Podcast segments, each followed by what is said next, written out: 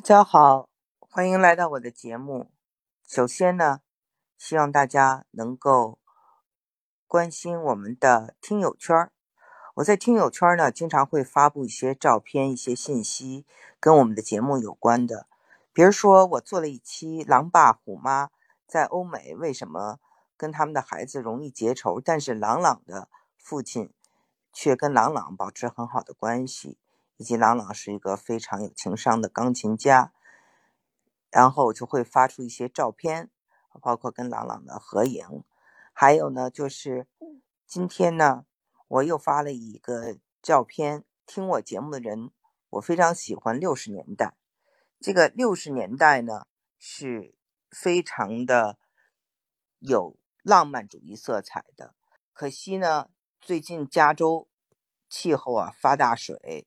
还有大风，那么呢？我们知道非常美丽的一号公路，加州一号公路，在标志性的 Big Sur 啊，大苏尔这个地方被冲垮了。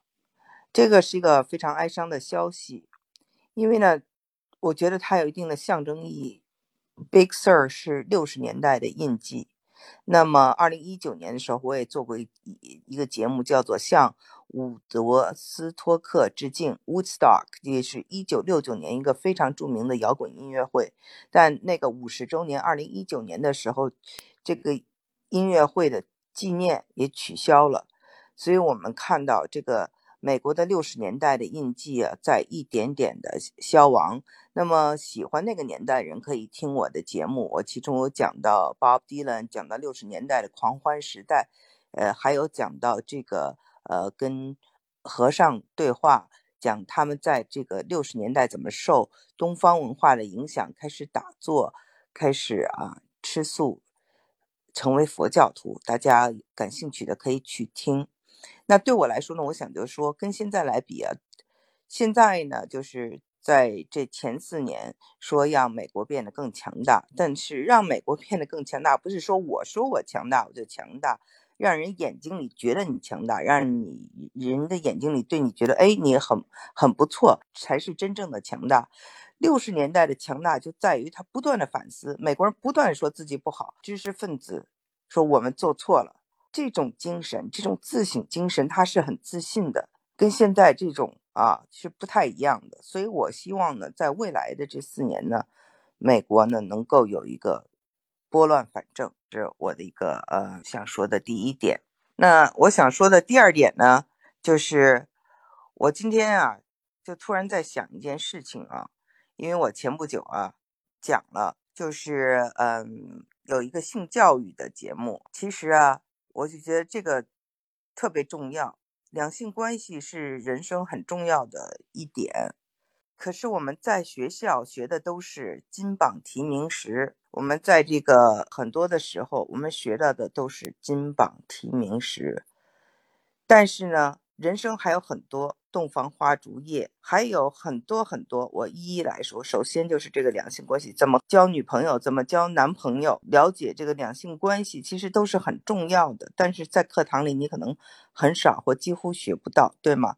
你结了婚以后，你生了孩子，你面对一个小孩，百分之百的完全依赖你，这颗生命完全依赖你。你离开一分钟，可能对他都会造成很大的影响，他会哭。那么这样大的一个责任，也没有人教我们在课堂上教我们如何做一个父母，所以我们学的大部分的知识都是关于金榜题名时的知识。这么的侧重以后呢，我们说到两性关系，我们说到了这个如何做一个父母，包括我们后来，比如说生存，要学会怎么投资，要掌握一定的金融知识，我们要学会情绪控制，我们要修行，这样呢，让我们会有一个比较好的心态，不会发疯，不会抑郁，不会焦虑，不会得精神方面的疾病，这个也是很重要的。很可惜呢，我说的这些比较重要的事情，找女朋友、找男朋友、两性关系，我们怎么做父母，还有就是我们的心理健康，还有就是我们的这个投资，其实人上下班呐，这样的财富积累是很慢的，一定要透过投资才能够发财，才能够有一定的财富积累。但这些知识呢，我们在这个课本呢，学校上课的时候，不管是在美国，在中国，其实学到的都比较少，都是要专门的去学习。这个世界教育体系，如果说啊，都是讲的一些跟金榜题名时有关的事儿呢，自己要明白什么是重要的，我们就要补这些课程。就是这些课对我们来说是有用的，是吧？这些课对我们来说是很重要的。那我们先分析一下，为什么整个全世界的教育体系都是现在这个样子？首先呢，我们先拿这个英文的课程这个词 curriculum，它的这个词根来解释。因为什么东西啊？你回到它最本质的，就能够明白它为什么。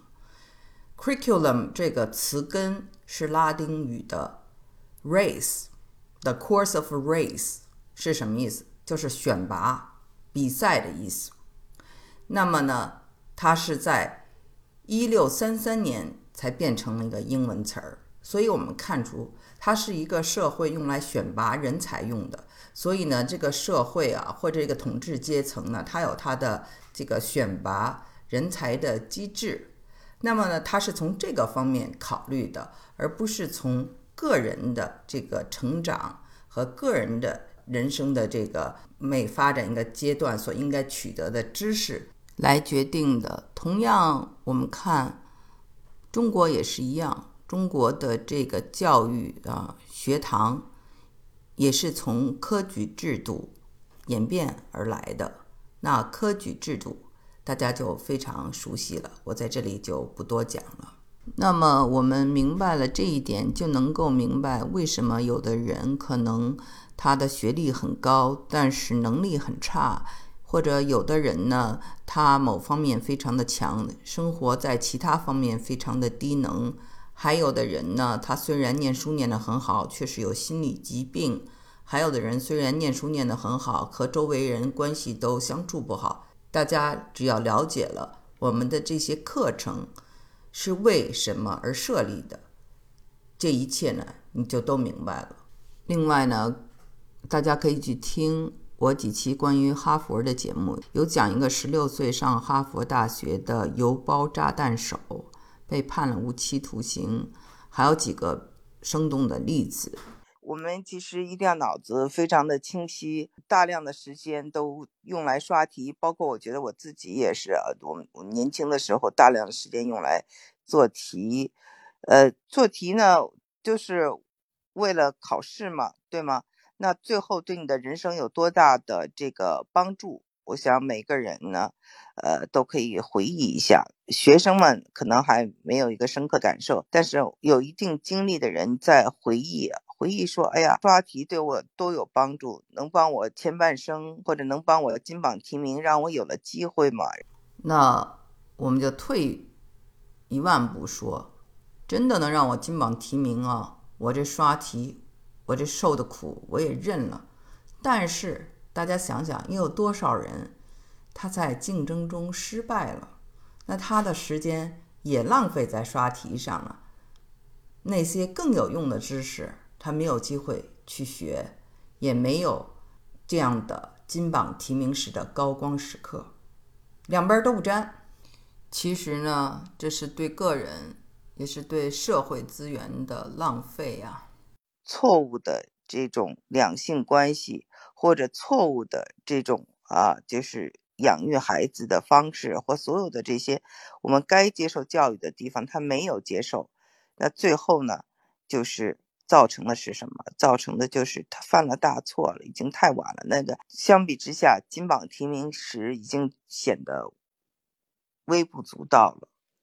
学校里所教的东西其实是蛮有限的。百分之两百的精力啊，都花在学校的这点事情上呢，是很可惜的。所以呢，早早的要获取一些对自己有帮助的知识，男生女生之间的关系，不是光是压抑，不是光是假纯洁，这种是也起非常大的反作用力的。怎么能够理性冷静，又能够有一定的知识？这种无知者无畏是不可以的。靠那个伪君子式的叫否认也是不可以的。一定要面对，面对以后呢，做出一个正常的人的一个判断。